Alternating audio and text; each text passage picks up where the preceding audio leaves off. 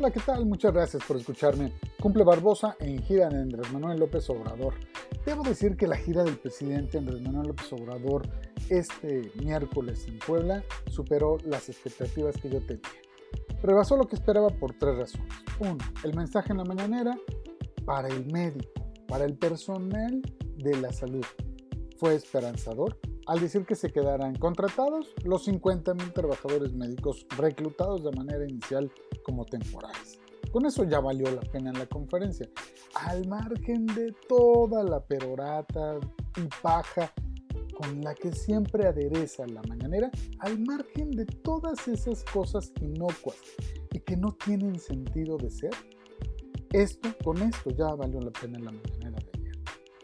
Más allá de su tradicional discurso contra adversarios o el tema de la rifa del avión presidencial, dio un mensaje institucional robusto, bien articulado, al escuchar hablar al secretario de la Defensa Nacional Luis Cristian Sandoval y a la secretaria de Gobernación Olga Sánchez Cordero, bien por las condolencias a la familia del juez Uriel Villegas, ultimado dramáticamente por la delincuencia organizada en Cuba. El mensaje claro del gobernador Miguel Barbosa salvó el día, la verdad, la gira pues completa. Se acabó la impunidad en cuanto al crimen en general y no habrá impunidad de ninguna manera torno a los feminicidios. Un tema altamente sensible. En todos lados, en Puebla, ni qué decir. Comienzo con el discurso del gobernador.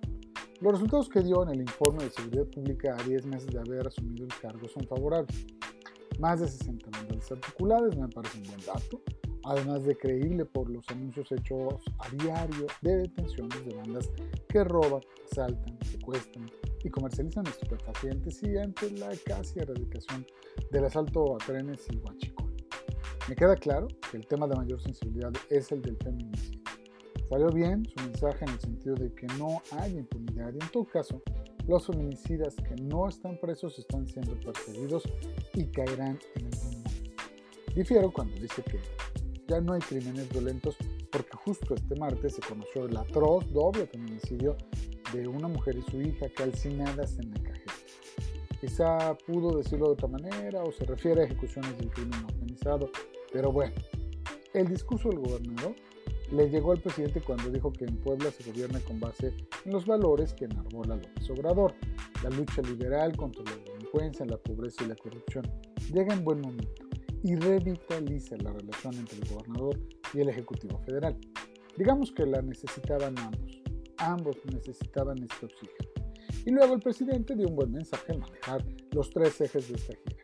Seguridad sanitaria fortalecida con la Sedena, el combate a la delincuencia también robustecido por las Fuerzas Armadas y el reconocimiento del plan de La reconstrucción ante la fuerza devastadora del sismo de hace tres años, que incorpora un ingrediente sensible, social, patrimonial y religioso debido a las múltiples afectaciones de los templos religiosos, me pareció oportuno.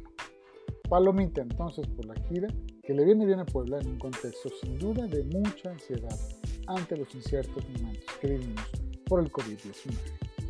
Muchas gracias por escucharme, lo invito a que lo haga mañana también. Gracias, que tenga muy buen día.